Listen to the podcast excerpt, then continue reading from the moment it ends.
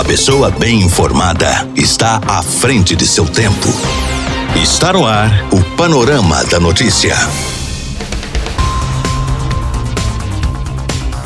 Olá para você, boa tarde. Hoje, terça-feira, 6 de outubro de 2020, está no ar mais um Panorama da Notícia, atualizando o que é informação em Rio Paranaíba e em toda a região para você. A partir de agora, eu, Gilberto Martins, te faço companhia até o meio-dia e meia aqui na sua 99.5.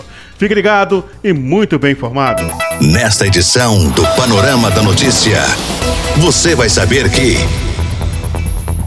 Divulgada a programação da terceira semana espírita em Rio Paranaíba.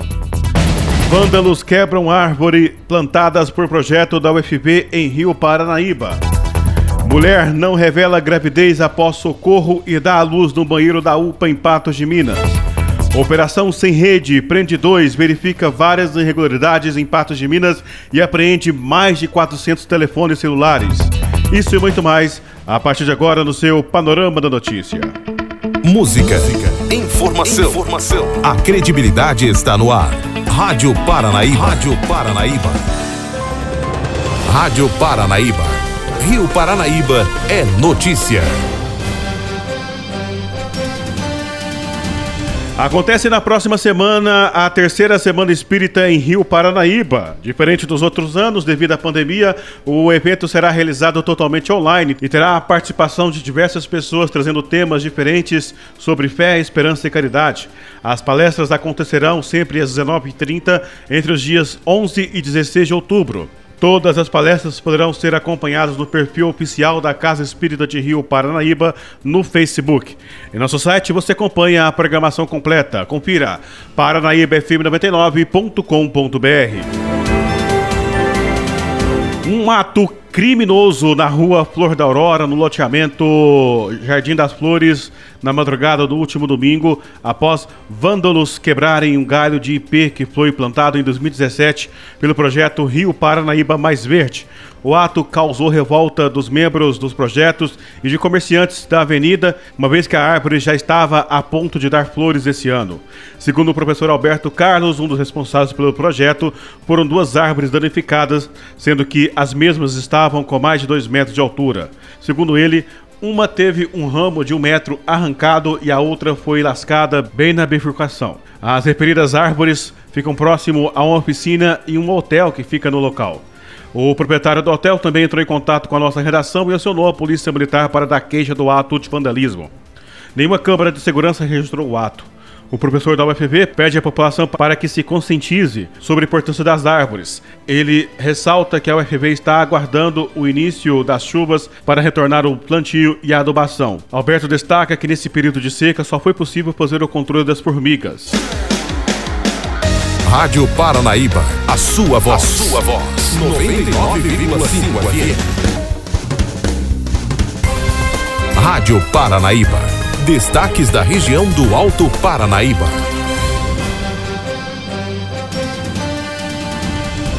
Um parto incomum foi registrado na noite deste domingo em Patos de Minas. Uma mulher socorrida pelo SAMU deu à luz no sanitário da UPA, no bairro Jardim Peluso, em Patos de Minas.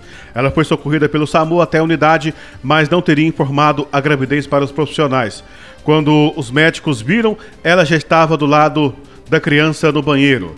De acordo com a assessoria de comunicação da Prefeitura Municipal de Patos de Minas, a equipe do SAMU foi acionada por uma mulher que alegava dores abdominais e sangramento, sendo por isso conduzida até a UPA. O comunicado da Prefeitura ressaltou que não havia histórico de gravidez, nem houve relato de paciente informando essa condição. Ainda segundo as informações da Prefeitura, ao ser chamada no painel eletrônico para consulta, a mulher pediu para ir ao banheiro primeiro. O marido dela já conversava com a médica, que já saiu à porta porque a paciente não estava entrando no consultório até então, quando a esposa gritou dentro do banheiro.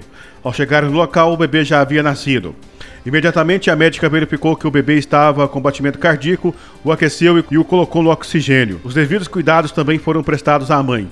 Em seguida, os dois foram encaminhados com quadro estável para o Hospital Regional Antônio Dias para receber cuidados pós-natais. Com 50 policiais, 14 viaturas, a Polícia Civil defragou na manhã dessa segunda-feira a Operação Sem Rede em Patos de Minas. Dois comerciantes foram presos e diversas irregularidades foram encontradas. Os policiais também apreenderam 400 aparelhos celulares. A investigação começou há cinco meses e a Polícia Civil destacou o trabalho para investigar e prevenir os crimes. A Operação Sem Rede teve o objetivo de combater a comercialização de aparelhos celulares irregulares em estabelecimentos comerciais na capital do Milho. De acordo com o delegado Érico Rodovalho, chegou a informação na Delegacia de Crimes contra o Patrimônio de que existia um grupo voltado para a venda de aparelhos celulares de forma ilícita em Patos de Minas, seja de produtos de crime anteriores, seja de produtos sem qualquer emissão de nota fiscal, entre outras irregularidades. Durante a investigação, que perdurou por cinco meses, pôde-se apurar que os proprietários e funcionários tinham o intuito de adquirir celulares de terceiros sem tomar qualquer cuidado ou precaução, sendo alvo de várias apreensões de aparelhos celulares produtos de furto roubo cometido em Patos de Minas. Nessa segunda-feira, a Polícia Civil realizou a prisão de duas pessoas, bem como uma apreensão de mais de 400 celulares para fins de conferência durante a instrução de investigação em andamento. Durante o cumprimento das buscas, ainda foi encontrada uma arma de fogo na residência de um dos investigados, o qual é proprietário de mais um estabelecimento comercial sob investigação. Além disso, foram verificadas as seguintes irregularidades: várias lojas funcionando sem CNPJ, várias lojas funcionando sem o devido pagamento de impostos, lojas com celulares e produtos de furtos anteriores, entre outras que estão sob investigação. Segundo o delegado, com a realização da operação, ficará demonstrado para os envolvidos e demais pessoas paralelas de que devem buscar caminhos corretos, tendo os devidos alvarás de funcionamento, aquisição de material lícito e os devidos cuidados na prática comercial. A operação contou com o apoio de 50 policiais civis lotados em toda a região de Patos de Minas, contando com a participação das cidades de Presidente Olegário, Rio Paranaíba, São Gotardo e Carmo do Paranaíba, com um total de 14 viaturas, além do apoio da equipe da Receita Estadual para verificação de questão administrativa. Érico aproveitou para informar que a Delegacia de Crimes contra o Patrimônio tem intensificado os trabalhos investigativos e preventivos, realizando a investigação criminal e reforçando o compromisso com o interesse público na apuração dos crimes e irregularidades em Patos de Minas. Por fim, ele frisou que a Polícia Civil de Minas Gerais segue empenhada nos esforços para a elucidação dos crimes contra o patrimônio praticado na cidade, buscando excelência no atendimento à população e melhoria da segurança pública local. As imagens e o nome dos investigados foram censurados devido à lei do abuso de autoridades. A sua voz está no ar em 99,5. Rádio Paranaíba.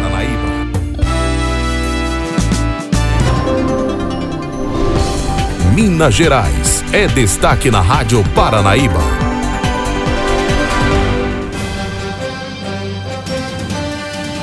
Governo vai informar nessa semana a situação de cada vacina, diz ministro em BH. O ministro da Saúde, general Eduardo Pazuello, esteve hoje em Belo Horizonte e visitou a FUNED, a Fundação Ezequiel Dias, no bairro Gameleira, região oeste da capital, para a entrega de três equipamentos de diagnóstico da Covid-19, que devem ampliar a capacidade de entrega diária de resultados de exames de 700 para 2 mil por dia.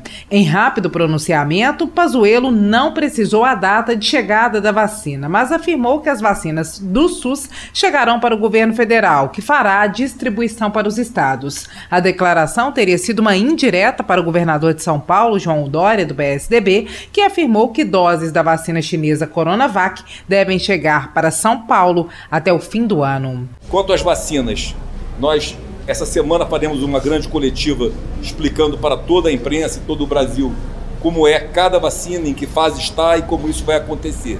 E eu já alerto que o SUS trata da vacinação para o país inteiro, não é para um estado ou para outro estado.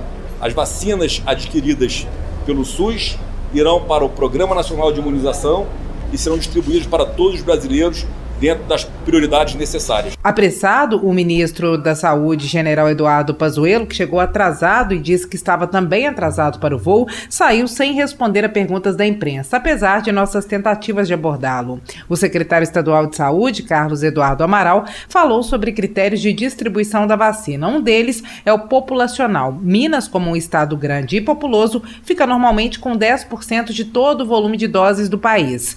No entanto, como tem declarado estar bem no combate à pandemia, ninguém esclareceu se na hora da fila para a ordem de distribuição da vacina, Minas fica na frente ou atrás de outros estados. Não, o ministro ele vai fazer a, a divulgação na quinta-feira, né? Mas a, a, ideia é que toda a compra de vacina do Ministério deve estar dentro do PNI. que é o Programa Nacional de Imunização. Isso, quando se define como será feita a vacinação, isso tem critérios populacionais e grupos que são indicados à vacinação. Então a gente entende que, assim, de uma forma geral, dentro desses grupos passa a ser proporcional à população.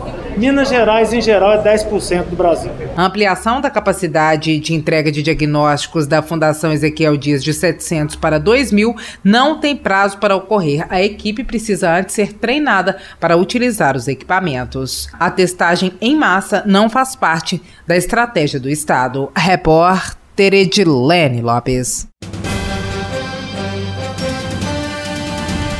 Expectativa grande para a volta às aulas em São Paulo amanhã. O governo de São Paulo mantém a data e autoriza a volta às aulas no próximo dia 7, quarta-feira, mas delega às prefeituras a decisão final sobre o retorno presencial.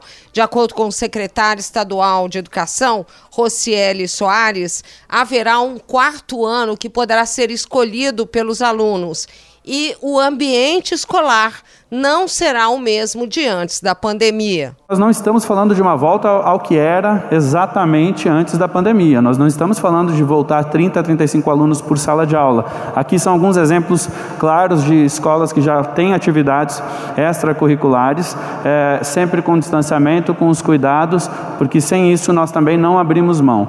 Obviamente, as atividades de reforço e recuperação vão acompanhar as aulas também transmitidas pelo Centro de Mídias de São Paulo e também também temos foco em algumas habilidades essenciais que nós já identificamos como as mais necessárias para o momento que as nossas crianças e jovens estão vivendo. Já na capital paulista, a prefeitura só vai anunciar a data depois dos resultados do censo sorológico, que faz testes de Covid em 770 mil alunos, professores e servidores. Esse anúncio é previsto para o mês de novembro. De São Paulo, Paula Rangel. Maia e Guedes vão jantar nesta segunda-feira para selar paz após semana de atritos. O presidente da Câmara, Rodrigo Maia, irá se reunir logo mais com o ministro da Economia, Paulo Guedes. Os dois irão jantar na casa do ministro do Tribunal de Contas da União, Bruno Dantas. O encontro tem o objetivo de acabar com a troca de farpas entre os dois. Na semana passada, Maia chamou Guedes de desequilibrado e sugeriu que o ministro havia interditado o debate sobre a reforma tributária, que tramita no Congresso. A resposta de Maia ocorreu após Guedes acusar o presidente da Câmara de se aliar com a esquerda e emperrar a votação de privatizações. Guedes se reuniu mais cedo com o relator do orçamento, senador Márcio Bitar, do MDB do Acre. Após o encontro, Bitar prometeu apresentar na quarta-feira uma proposta dentro do teto de gastos para o Renda Cidadã, programa social que pretende substituir e ampliar o Bolsa Família. O parlamentar não deu detalhes da proposta, mas adiantou que qualquer medida terá que passar por avaliação da equipe econômica antes de ser apresentada ao Congresso. Será dentro do teto. Todos nós temos uh, uma responsabilidade, um compromisso de fazer o Brasil retomar a economia e retomar a agenda que foi vitoriosa em 2018, que é uma agenda que claramente aponta para a austeridade fiscal, para a diminuição do gigantismo estatal e da intervenção do Estado na economia. Amanhã, o Congresso irá instalar a Comissão Mista do Orçamento, que terá até o fim do ano para discutir e votar o projeto de lei orçamentária anual e a lei de diretrizes orçamentárias para o ano que vem. De Brasília, Jonathan Ferreira. Arroz e feijão saltam 10,6% e puxam a inflação dos mais pobres. A população de baixa renda tem sentido mês a mês o aumento dos preços dos alimentos. Segundo dados divulgados pela Fundação Getúlio Vargas nesta terça-feira, a inflação sentida pela população de baixa renda ficou em 0,89% em setembro, enquanto que em agosto o percentual de aceleração foi de 0,55%. Entre os componentes do índice, o grupo alimentação teve papel relevante nesse aumento. Os itens com maior alta no mês são arroz e feijão, com elevação de 10,64%. Os números integram o índice de preços ao consumidor classe 1, que mede a variação de preços de produtos e serviços para famílias com renda entre 1 e 2 salários mínimos e meio. Com o resultado, o indicador acumula alta de 3,13% no ano e 4,54% nos últimos 12 meses. De São Paulo, Leno Falque. Pesquisadores de buracos negros dividem opinião sobre o Nobel de Física. O Prêmio Nobel de Física de 2020 vai ser dividido por três pesquisadores: o britânico Roger Penrose, o alemão Reinhard Genzel e a americana Andrea Ghez foram os responsáveis por pesquisas relacionadas às descobertas de buracos negros e o melhor entendimento do universo. Penrose vai receber metade do prêmio de 10 milhões de coroas suecas, pouco mais de 6 milhões de reais, por mostrar que a teoria teoria geral da relatividade leva à formação de buracos negros. Genzel e Guess vão dividir a outra metade pela descoberta de um buraco negro supermassivo, invisível e muito pesado no centro da nossa galáxia. Guess é a quarta mulher a ser laureada com o Nobel de Física na história da premiação. Por causa da pandemia do novo coronavírus, os laureados deste ano vão receber os diplomas e as medalhas em casa. Com informações internacionais, Rafael Promotora que apurou desvios de Flávio Bolsonaro será investigada. A promotora que chefiou a apuração sobre o caso das rachadinhas no gabinete de Flávio Bolsonaro quando ele era deputado estadual no Rio será investigada. O Conselho Nacional do Ministério Público abriu sindicância contra Patrícia do Couto Vilela após reclamação do senador. Flávio entrou com pedido de sindicância ou processo disciplinar para apuração de eventuais infrações e até mesmo possíveis crimes de abuso de autoridade que possam ter sido cometidos. O Ministério Público do Rio concluiu a investigação das achadinhas no mês passado. O filho mais velho do presidente Jair Bolsonaro e o ex-assessor Fabrício Queiroz devem ser denunciados pelos crimes de peculato, lavagem de dinheiro e organização criminosa. O esquema consistia em desviar salários de assessores para o parlamentar ou algum representante seu. Com informações do Rio de Janeiro, Leno Falque. Governo identifica fungos e bactérias em semente misteriosas. O Ministério da Agricultura divulgou nesta terça-feira resultados preliminares dos exames das sementes que têm sido recebidas por consumidores brasileiros pelos correios sem terem sido solicitadas. Até agora, uma espécie de ácaro, três fungos e duas bactérias foram identificadas. Segundo o secretário de Defesa Agropecuária, José Guilherme Leal, em 30 dias os resultados serão detalhados com exames de DNA. Quatro espécies de plantas foram identificadas como não existentes no Brasil, o que pode colocar em risco o meio ambiente ou a agricultura caso sejam plantadas. Os pacotes foram registrados em 24 estados e no Distrito Federal, todos originários de países asiáticos. Uma operação em Curitiba, onde há o setor de triagem de importações no Brasil, identificou 36.700 pacotes com sementes. O secretário afirma que o risco é desconhecido e pede a colaboração da população para encaminhar as sementes recebidas para para análise. A gente precisa concluir essas análises. Então, nós vamos continuar com o material, nosso trabalho, que é a rotina em Curitiba, na Central dos Correios. Continuamos aí trabalhando junto com a população para receber esse material. Agora, o nível de perigo o risco, nós vamos precisar concluir os resultados de análise. Com uma questão fitossanitária, se você cai com qualquer material desse no ambiente, o controle depois é muito pior. Então, a gente prefere ser rigoroso agora, pedir essa colaboração da, da população e concluir os resultados de análise é uma medida preventiva mais adequada para depois é, estabelecer se precisa de medidas adicionais ou não. A orientação do Ministério é que as pessoas não abram os pacotes nem plantem as sementes, pois podem introduzir pragas ou doenças no ambiente. Os consumidores devem entrar em contato com a Superintendência Federal da Agricultura do seu estado ou órgão estadual de defesa agropecuária. Uma parceria com embaixadas dos países citados nas embalagens deve ajudar a chegar até a origem dos pacotes. Segundo o governo, não é possível ainda afirmar que essa ação está relacionada a alguma estratégia de marketing de vendas pelo comércio online. De Brasília, Alexandra Fiore. Volta às aulas em oito estados ainda gera inseguranças de educadores. Com a lenta diminuição no número de mortes diárias por Covid-19 no Brasil, oito redes estaduais de ensino já têm data para o retorno das aulas presenciais ao longo deste mês. Entretanto, mesmo com a obrigatoriedade dos protocolos sanitários, como o uso de máscara e diminuição no número de pessoas, a retomada ainda causa receio nos especialistas. A professora de Políticas de Educação da Universidade Federal de Minas Gerais, Dalila Oliveira, considera temerário um retorno neste momento.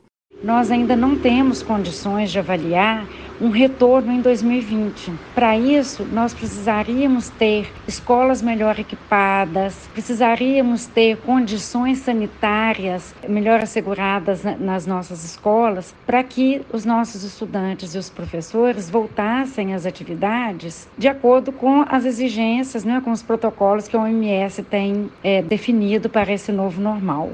A professora de Políticas de Ensino da Universidade de Brasília, Catarina Santos, também é contrária ao retorno devido à falta de estrutura das escolas e à difícil missão de garantir a segurança de professores, funcionários e alunos. Além disso, ela revela um outro problema adicional. Quanto mais cedo voltarmos ou quanto mais inseguro estivermos nesse processo de retorno, mais protocolos precisaremos cumprir e mais tenso se tornará o ambiente escolar. Então, não é que o protocolo simplesmente é, atrapalha o processo. A insegurança atrapalha o processo e para as pessoas se sentirem mais seguras, elas precisam utilizar protocolos mais rígidos e utilizar protocolos rígidos sem ter certeza que isso vai garantir segurança.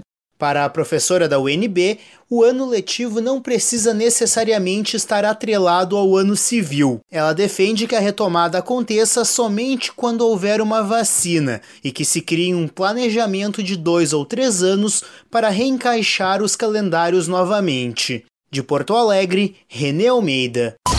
Esta é a Rádio Paranaíba FM 99,5. Música, informação, prestação de serviço. Nosso site paranaíbafm99.com.br. A sua voz. Por aqui não tenho mais tempo, nós voltamos amanhã com mais informações de Rio Paranaíba e toda a região, nosso panorama da notícia. Outras informações no nosso site paranaíbafm99.com.br. Fique agora com a segunda edição do Jornal de Tatiaia, atualizando que é informação em Minas, no Brasil e no mundo para você. Fique ligado e muito bem informado. Rádio Paranaíba, há 64 anos, sendo sempre a sua voz. Final do Panorama da Notícia. Agora você já sabe o que está acontecendo no Brasil e no mundo.